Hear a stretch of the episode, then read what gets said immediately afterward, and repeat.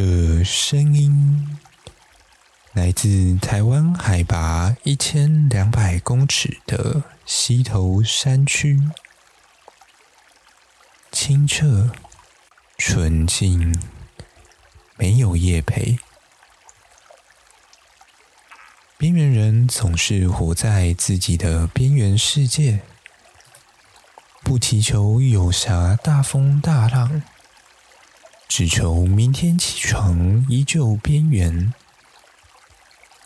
每周日晚上听森林系边缘人在半夜陪你闲聊，murmur 讲干话，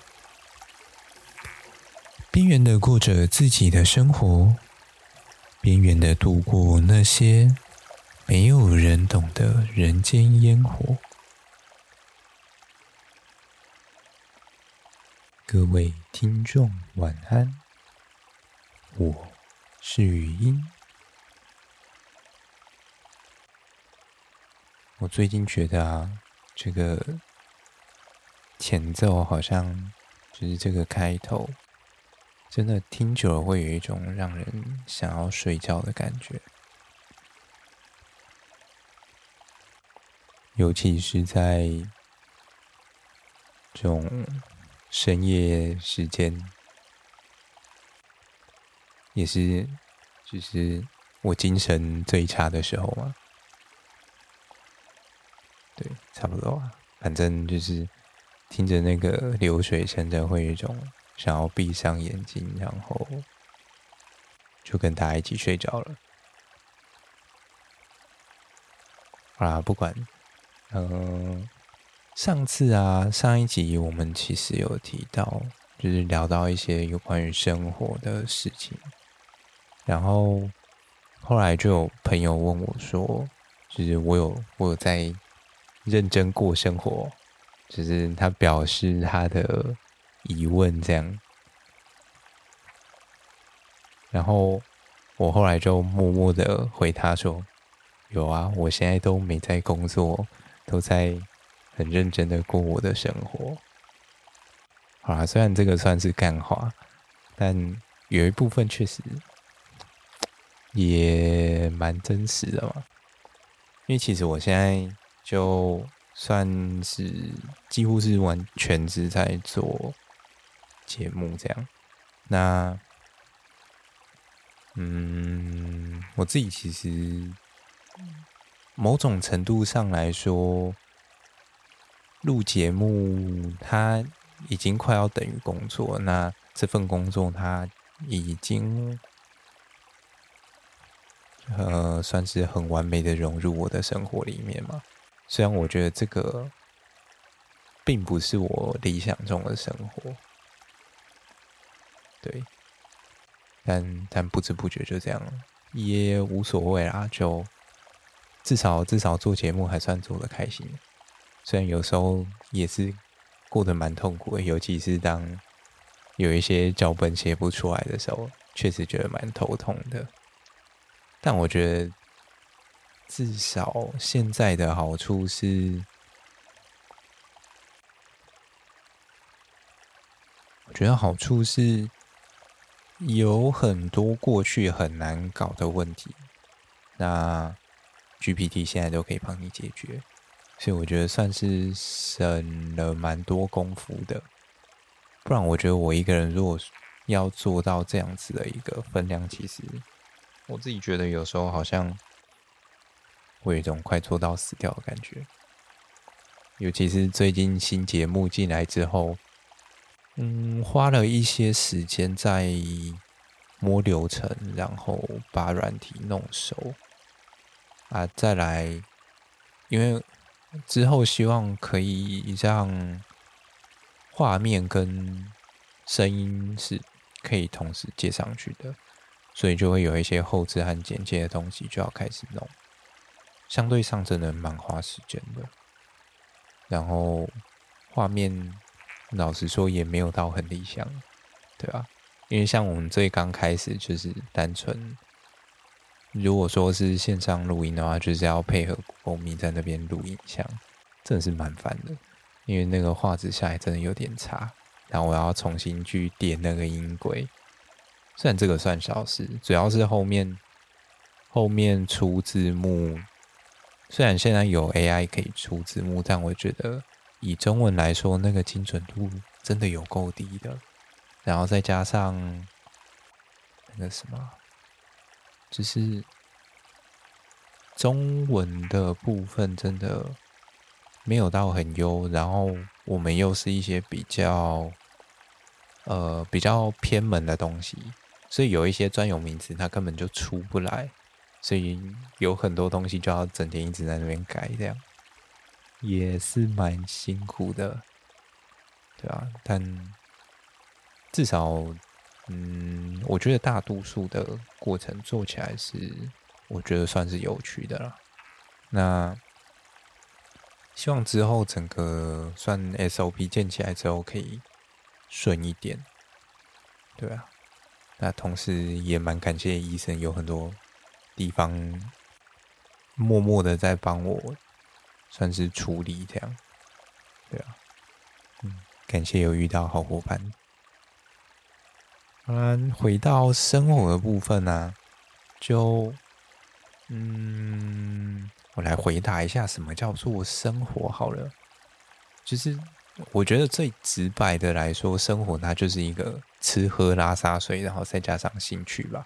工作我其实没有很想要把它放在这里面，就是对我来讲，应该要撇出工作部分，因为工作对于大多数的人来说，它就不会是一个可控的环境条件吗？对，就是他，他比较不像那种自由业，然后有很多人工作，他就是单纯为了赚钱，所以他也不是在佛他自己的一个，有点像是追求嘛。对啊，所以我觉得，其实对于蛮多人来说，生活它比较接近的，真的就是吃喝拉撒睡，然后加上他的个人兴趣这样。当然，我自己其实也很无聊，就把这个问题拿去问 ChatGPT，然后看他给我什么样子的答案。这样，然后他就跟我说：“生活它是指一个人或生物存在的状态，包括他们的日常活动、经历、感受、行为和状态等方面。生活是一个广泛的概念。”涵盖了各种日常的、重要的、有意义的活动和经历，从基本的生存需求，例如食物、水和庇护，谁会用庇护这个词啊？然后到社交互动、学习、工作、休闲娱乐、家庭和人际关系等各种层面。这是他给我的第一段回答，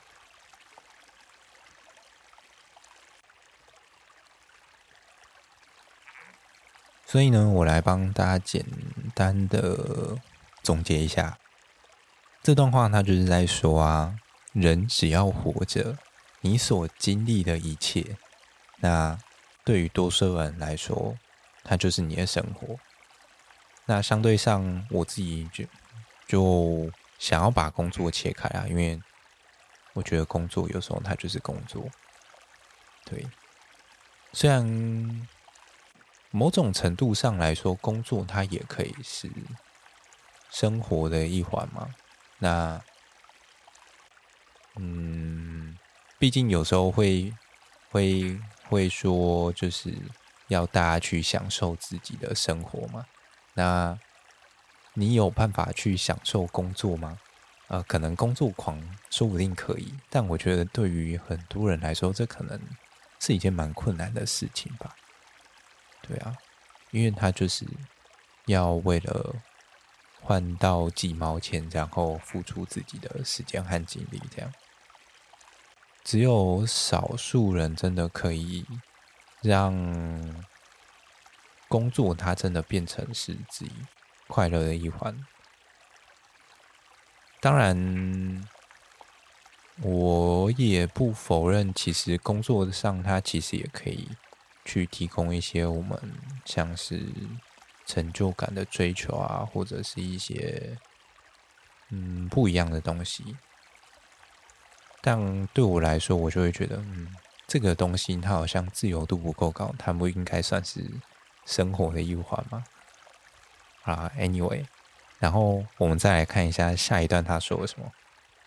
人们通常会根据他们的价值观、兴趣和目标来塑造自己的生活方式。生活是一个个体化的概念，每个人的生活方式和体验都会是独特的，受到他们所处的环境、文化、社会背景和个人选择的影响。那我自己认为，他这一段其实算是说的蛮对的，因为我们自己都会有一些个人的价值观，像我自己就是很看待生活这件事情，所以就会蛮去注重一些生活上的细节吧。然后我又是一个很兴趣导向和目标导向的人，所以。就会把一些我自己很喜欢的东西，就是塞满我自己的生活里，这样。嗯，举个例子好了，就像本频道最推崇的所谓的生活，那就是把森林和林业为一个兴趣和目标，那融入到自己的生活里面。那生活呢，它所包含的细节，就像。刚刚前面讲到了一些像日常活动，日常活动就包含什么吃喝拉撒睡嘛，这些东西很多的层面，它都会跟你的生活有关系。例如说吃，你今天吃菜了吗？有很多人我知道，他们其实没有很爱吃菜，但我自己其实是一个蛮喜欢喜欢吃菜的人。虽然我不是素食主义者，但我觉得菜相对上对我来讲比较接近主食一点。那肉它比较像是调味料或者是配菜这样。对，肉类它可以提升这些蔬菜或就是蔬菜的一些层次吗？对。那这个其实它就算是一种。他呃，他在生活上的表现。那我自己觉得，嗯，反正这个就算是那种体验人生的一环吧，对吧？也许有一些人可能会不知道到底要该如何身体力行，就是朝这个目标去前进。我觉得最简单的啊，就是从吃开始。而且吃它其实是一个可以去认识文化很好的媒介。毕竟现在的一个交通这么发达，你其实很轻易的就可以到各式各样的地方，或者是各式各样的人，他就可以很轻易的来到我们周围。对，像台湾，其实我觉得。嗯，要吃到各式各样的异国料理，不是意大利的那个异国料理，而是不同国家的那个异国料理。台湾的异国料理的数量还有种类，我觉得算是蛮高的。对，台湾在这方面，我觉得还是具有蛮高的一个多样性，尤其是一些比较主要的大城市里面，从最呃，最基本的台菜，然后到一些中式的菜色。那中国那边本身的菜菜色又分为好几个菜系。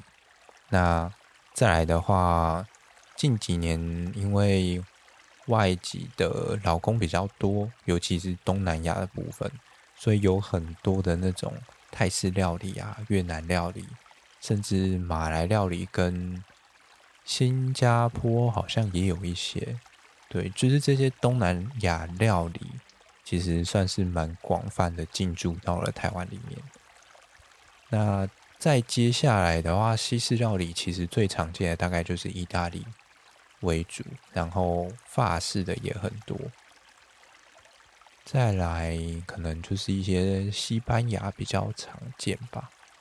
对啊，东欧的反倒比较少，不过也可以看到一些。我觉得目前我自己最少看到的应该是非洲之类的吧。对啊。我自己其实还蛮喜欢，就是是到处去吃各种不同的料理嘛，因为我觉得很有趣。有趣的点是，除了说会看到平常没有看到的一些菜色，然后可以吃到一些你平常不会尝过的味道嘛。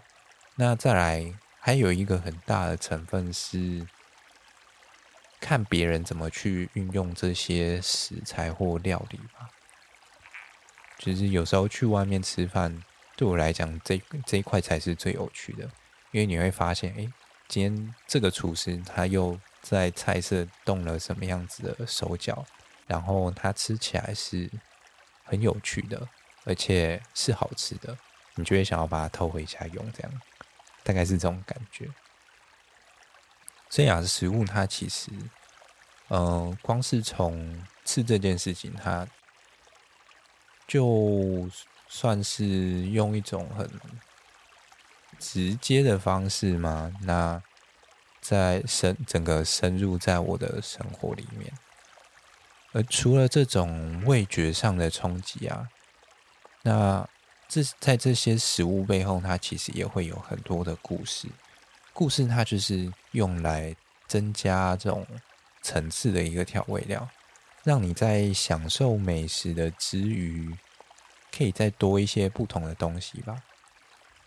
因为享受美食其实对于现在每个人来说，几乎是人人都可以很容易做到的事情。虽然每个人的一个主观喜好都会不太一样，就像香菜总是会引起。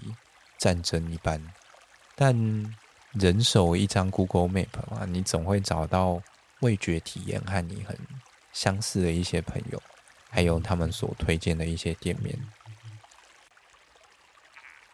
所以说呢，我觉得每一道料理后面的故事，它其实就是用来提升这些料理层次用的东西。这个听起来就有点像是以前什么国中小作文，总会有一篇要你写什么妈妈的家常菜这种感觉吧？对啊，虽然嗯，有时候对我来讲，这种东西真的写不出什么所以然啊。对啊，但我知道，其实像食物这种东西，它是每个人很容易接触到的。那同时，对于某一些人来说，它是可以和一些情感记忆做连接的。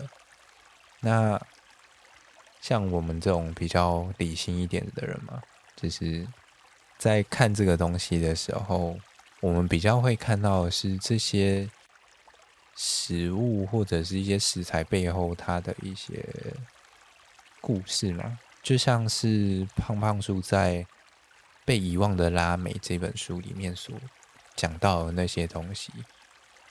我们平常所吃到的这些水果也好啊，或者是各式各样的调味料等等，这些植物或者是水果们，他们都会有他们自己的一个背后的故事存在。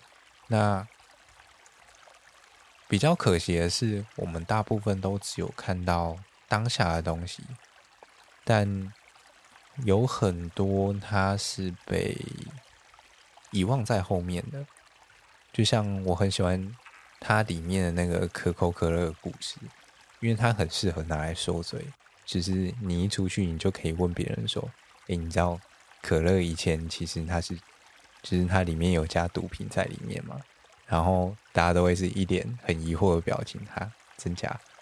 因为就是骨科这个东西，它其实就是代表了那个 Coca-Cola 里面的那个 Coke，就是以就是以前他们就是真的会加骨科进去这样。那只是后来因为就是应该是法律上面的限制，所以后来就把这个配方改掉了。那就模仿成相对比较接近的一个味道嘛，我猜应该是这样啊，不然感觉。有机会吃到最原味的可口可乐，我觉得应该也会蛮有趣的，但现在应该是不太可能吧？我觉得啊，但我觉得就是这种有趣的故事，它其实就可以帮你的一个食物增加一些算是特别的记忆，或者是一些认识也好。哦，再来。我还有想到一个，就是不知道大家还记不记得，以前自然课总是常常会提到那个嘴巴里的唾液淀粉酶，它就是一个可以把淀粉分解成糖的一个东西，就是一种蛋白质嘛，酶也是一种蛋白质。那但是我不知道到底还有几个人还记得，就是饭它。一颗饭粒，它进到嘴巴里面之后，至少要咀嚼超过二十下，才有机会尝到这个甜味。因为酶作用，就是这些酵素，它要作用，它是需要花时间的。但对于现在大部分的人来说，很多人其实吃饭的速度非常快。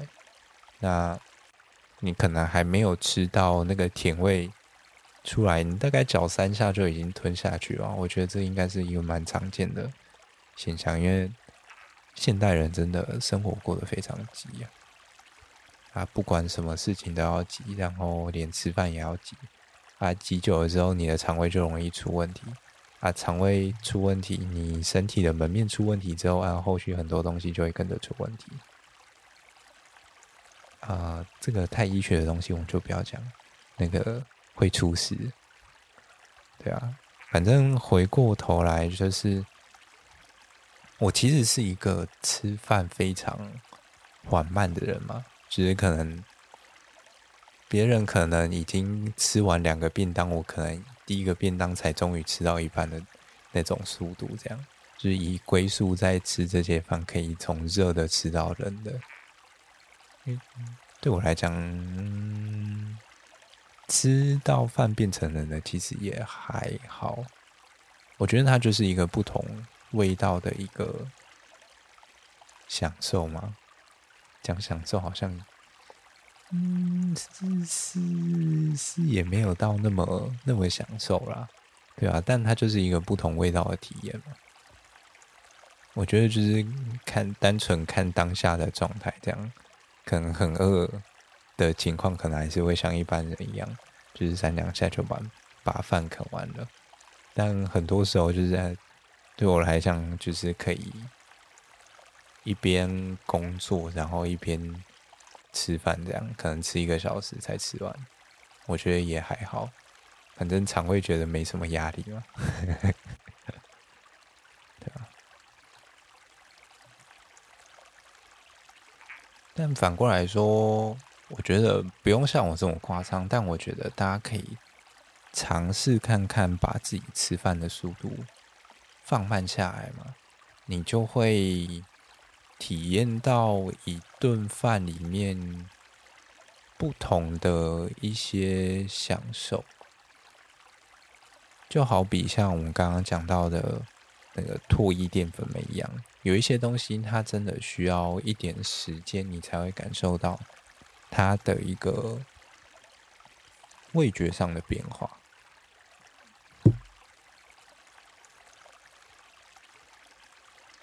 例如说那个什么，嗯，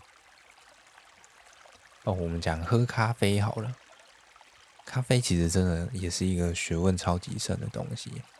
你有想过一个东西拿去烤，烤到快要焦了之后拿来给你喝，然后你还会觉得，哎？这东西很棒哦，还有不同风味吗？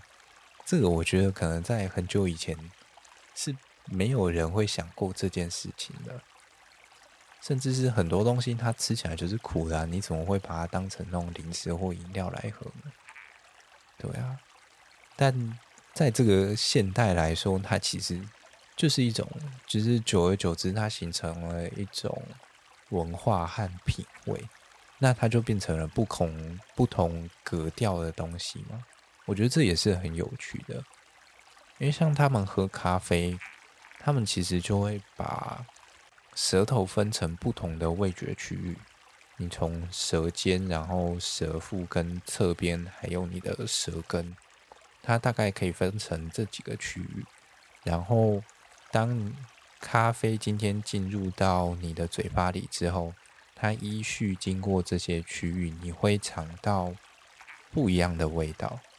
那甚至是这个咖啡今天有没有和你的唾液混合，或者是它因为空气而氧化，它又会形成不同的味道出来。我觉得这个就是咖啡它一个很神秘、很奥妙的地方。啊，对我来讲，我的肠胃没有到特别好，所以其实没有那么常去喝咖啡这种东西。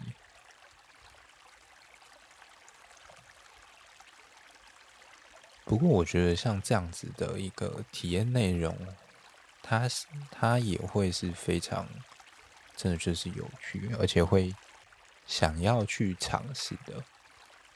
那当然，茶的部分它其实也是。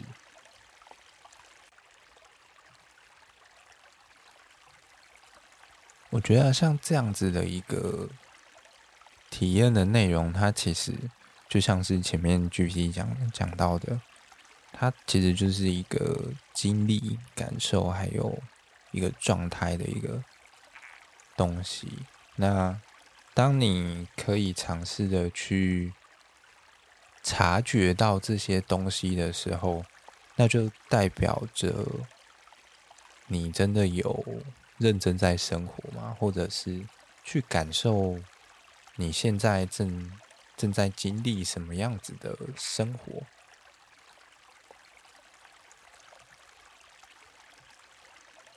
再来啊，谈到另外一块是有关于兴趣的部分。我觉得兴趣其实对于一个人的日常生活来说，其实蛮重要的，因为它是除了你工作以外，是一个可以抚慰你心灵的地方嘛。是，对。真的就是抚慰心灵。那有时候，嗯，兴趣太多样，我觉得也是一种困扰嘛。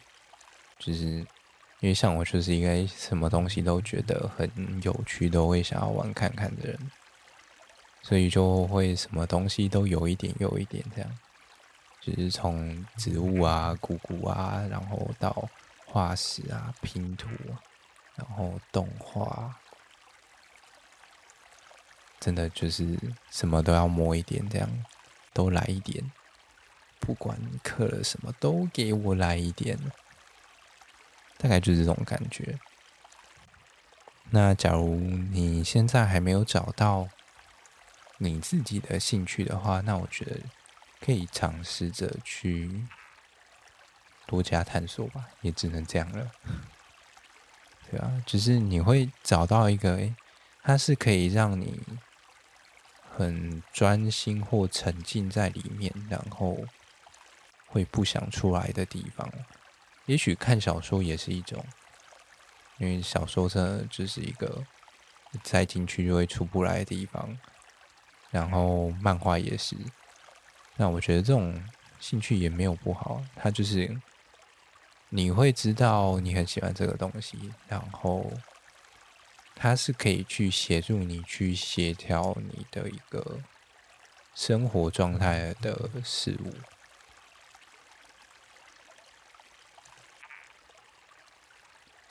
然后啊，我觉得还有一个另外一个观点可以用来寻找你自己的一个算是兴趣嘛。其实从我们上期有提到说。人生的目标，其中一个就是要养老嘛。就是你可以以养老为目标，然后来规划你的生活，所以你就可以去思考说，你总会需要一个，就是退休之后总要有些事情可以干嘛？那何不从现在就开始培养你的兴趣呢？就像我前阵子在脸，应该是脸书上面吧，看到好像应该是日本。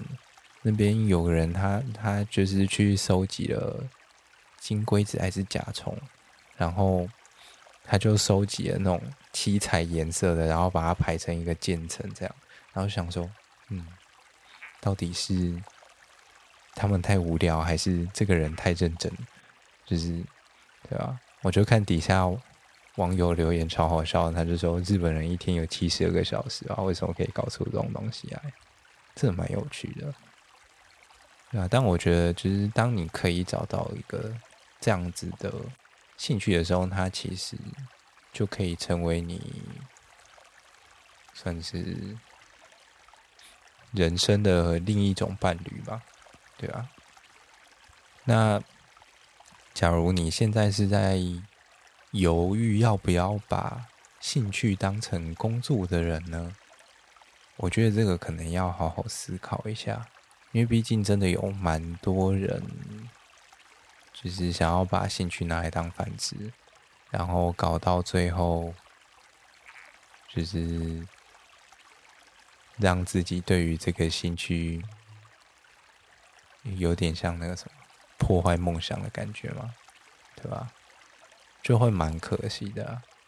所以有时候我觉得，如果最好可以，当然是切开你自己的。兴趣还有工作，那至少你的兴趣不会玩到哪一天，然后被工作给吃掉这样。不过当然，假如说你觉得这样子的一个志向你非常有把握，那想要往这个方向走的话，那我觉得也很好。对啊，它就是一个可以陪伴你人生的东西。甚至是玩到最后，嗯，像我自己，我也不知道是什么时候决定的，就是反正念念书念一念，后来就决定，哎，我觉得这个可以把它当成我人生的志业吧。就是可能那个时候看到什么莫名的鸡汤文，还是什么励志文章之类的，然后他就会跟你说，哎，你需要寻找一个人生的志向，然后我就觉得，哦，好哦，林业感觉不错。反正他有这么多东西可以玩，这样，那我自己也不排斥，所以就被我拿来当当成一个人生的志业方向，这样，然后越走这个志向里面加油添醋的部分就越来越多，支线任务越来越多，这样。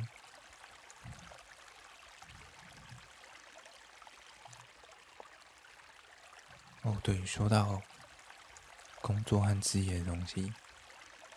我前几天跟朋友讨论到那个频，就是刚好聊到频道的东西，然后他就跟我说，呃，深夜时间这没有，就是他不会想要在呃那种，只要他觉得这是一个要花时间听的节目嘛，就是要听这个节目很花时间，然后。然后我就默默的跟他说：“哦，对，看起来我这个节目的定位做得蛮成功的。我就是要你在可以浪费时间的时候来听这个节目。”嗯，对，就是这其实就是一个在浪费你人生重要时刻，也没有到重要时刻，就是它就是一个来，嗯，在旁边当背景音乐或者是那种。有人声在讲话的一个频道节目而已，对啊。你如果想要听有料的节目，欢迎。哎，最近有一些新节目内容开始在上架了，欢迎大家到其他地方去听。对啊，这也这也就是单纯我个人在摸摸可能看哪一天，来看医生那边有空，然后再最近有一些主题想要讲啊，但。不知道我会不会想要偷懒把它塞到深夜时间，对啊，我觉得有时候其实深夜时间它就是，嗯，算每周回顾，然后跟大家聊聊，然后我顺便整理一下我自己这样，然后整理的差不多，我就觉得哎，可以收工睡觉，然后然后就可以收台了这样，对吧？像我今天今天整了剪剪了快一个下午的影影片吧，所以我就觉得嗯，好像可以准备睡觉了。那那不然我剩下就放那个流水声陪大家一路录到可能四十几分钟吧，然后这样我就可以先偷懒去睡觉了，拜。嘿嘿嘿，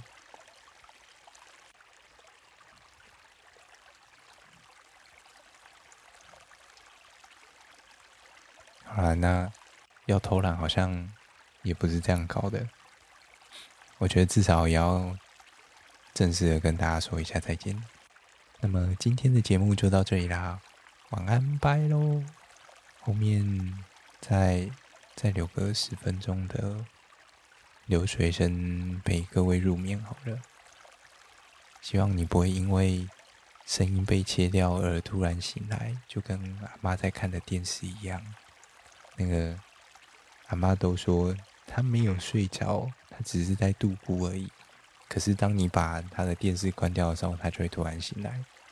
嗯，希望各位还没有到那个年纪，有的话也没关系啊，就。再再重播一次，然后再去睡就好了。嗯，这个选择听起来不错呗。好啦，那么今天就这样啦，拜。